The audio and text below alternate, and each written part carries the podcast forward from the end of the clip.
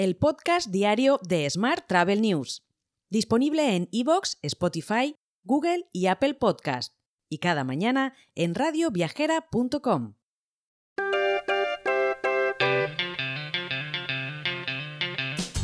Saludos y bienvenidos, bienvenidas un día más al podcast de Smart Travel News. Esta semana patrocina nuestro podcast Open Revenue Consulting y D2O. Ambas firmas abren el camino hacia la descarbonización y la rentabilidad hotelera junto con Sustainable Hospitality Alliance. Esta alianza abarca 50.000 hoteles miembros y más de 270 marcas a nivel global para generar el principal recurso educativo sostenible, la simulación Net Positive Hospitality. Dicha simulación ayuda a sus miembros a alcanzar sus objetivos de descarbonización utilizando tecnología de análisis predictivo y prescriptivo de D2O. Para disfrutar de esta oportunidad en tu hotel, ponte en contacto con Cristina Blach, la consultora senior D2O y fundadora de Open Revenue Consulting en el correo cristina.openrevenueconsulting.com. Y vamos ahora con la actualidad del día. El ministro de Industria y Turismo, Jordi Hereu, ha dado apertura a la octava edición de HIP Oreca Profesional Expo 2024 en IFEMA de Madrid. En su discurso inaugural destacó que el futuro del sector dependerá de tres pilares fundamentales la sostenibilidad, la digitalización y los nuevos modelos de negocio. Además, enfatizó la importancia estratégica de la gastronomía no solo como atractivo turístico, sino también como herramienta contra la despoblación del territorio. Más temas. Se han revelado las plataformas de reserva de hoteles preferidas en España según datos de International Drivers Association.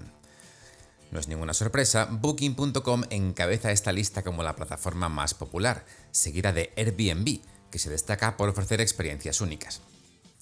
Trivago lidera en la comparación de precios de hoteles, mientras que Barceló se distingue por su hospitalidad local. Por último, Expedia completa la lista como una plataforma integral para todas las necesidades del viaje. Más temas. El precio del alojamiento en Barcelona experimentará un aumento significativo del 58% durante la semana del Mobile World Congress, según datos de ebooking.com. A una semana del evento, la tarifa media por noche se sitúa en los 197 euros, en comparación con los 125 habituales. Además, la ocupación hotelera alcanza el 90%, con picos superiores al 95% en algunos días. Más asuntos. Olga Quirós, con una trayectoria de 11 años en Expedia Group a nivel internacional, se une a la empresa Voxel, empresa especializada en facturación electrónica y pagos B2B. Allí será la nueva directora de Customer Care. Más asuntos. Renfe ha comenzado a comercializar paquetes completos que incluyen los viajes de tren, hotel y ocio en los nueve destinos de sus trenes AVE en Francia, concretamente Lyon, Marsella, Montpellier, Narbona, Nimes, Avignon, Aix-en-Provence, Perpignan y Valence. Mientras, el grupo Aboris ha detallado que las mayores ventas de escapadas de Semana Santa en destinos internacionales tienen por objetivo visitas a las principales capitales europeas, mientras que en larga distancia se están concentrando en destinos como República Dominicana y México. Por su parte, Viajes El Corte Inglés agrega a lo anterior los viajes a Nueva York. Te hablo hoy también de Tour 10, cuyo CEO, Fran Serón, ha definido el año pasado como el mejor de la historia para el sector turístico. Entre los logros de esta compañía destaca la innovación en el diseño de su página web, una mejora en la comercialización, la ampliación del portfolio a contratación internacional o nuevos contratos de ventas. Además, ha visto a la luz un nuevo proyecto, la plataforma Tour 10 Experiences, y además se han multiplicado las conexiones con nuevos proveedores.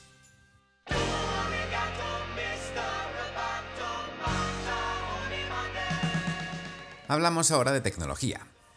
Velocis, que desarrolla tecnología para habilitar la producción de combustible renovable para aviones, ha recaudado 40 millones de dólares de un nuevo grupo de propietarios e inversores. De vuelta a España, la Secretaría de Estado de Turismo celebrará los próximos 12 y 13 de marzo en Córdoba el 16 Foro del Sistema Integral de Calidad Turística Española en Destinos, bajo el título Hacia la transformación sostenible y digital de los destinos turísticos.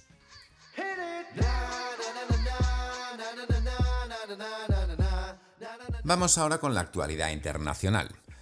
Reino Unido espera recibir 39,5 millones de turistas en 2024, un 5% más que el año pasado. Además, estima que el gasto en destino alcance los 39.800 millones de euros. En cuanto a los turistas españoles, su previsión es de recibir 2,2 millones a lo largo del año, el 94% de los que recibieron antes de la pandemia. Más temas. Ryanair ha lanzado tarifas de rescate desde tan solo 24,99 euros para los pasajeros afectados por la última cancelación de Wizz Air de aún más rutas hacia o desde Albania, Francia, Alemania, Italia, Polonia, Portugal y España. Mientras, el Aeropuerto Internacional de Dubái ha cerrado 2023 con un tráfico récord que roza los 87 millones de pasajeros, superando así el pronóstico anual para la infraestructura y los niveles previos a la pandemia. Por su parte, siete aeropuertos alemanes, incluyendo Frankfurt, Múnich o Berlín, se verán afectados por una huelga convocada por el sindicato Verdi. El personal de tierra de Lufthansa llevará a cabo esta jornada de protesta, lo que probablemente tendrá un impacto significativo en las operaciones aeroportuarias.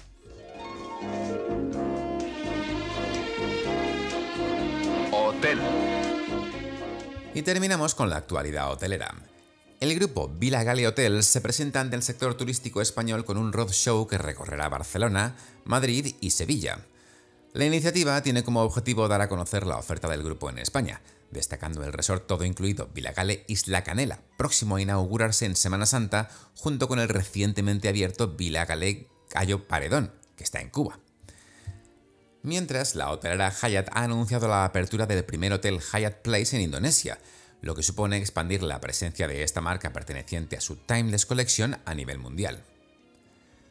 Por último, te cuento que Pierre Macanses ha anunciado la apertura de su nuevo establecimiento de alta gama, el complejo Domaine du Golf du Lion, un espacio que abrirá sus puertas el próximo 27 de marzo en la región de Occitania, en Francia. Te dejo con esta noticia.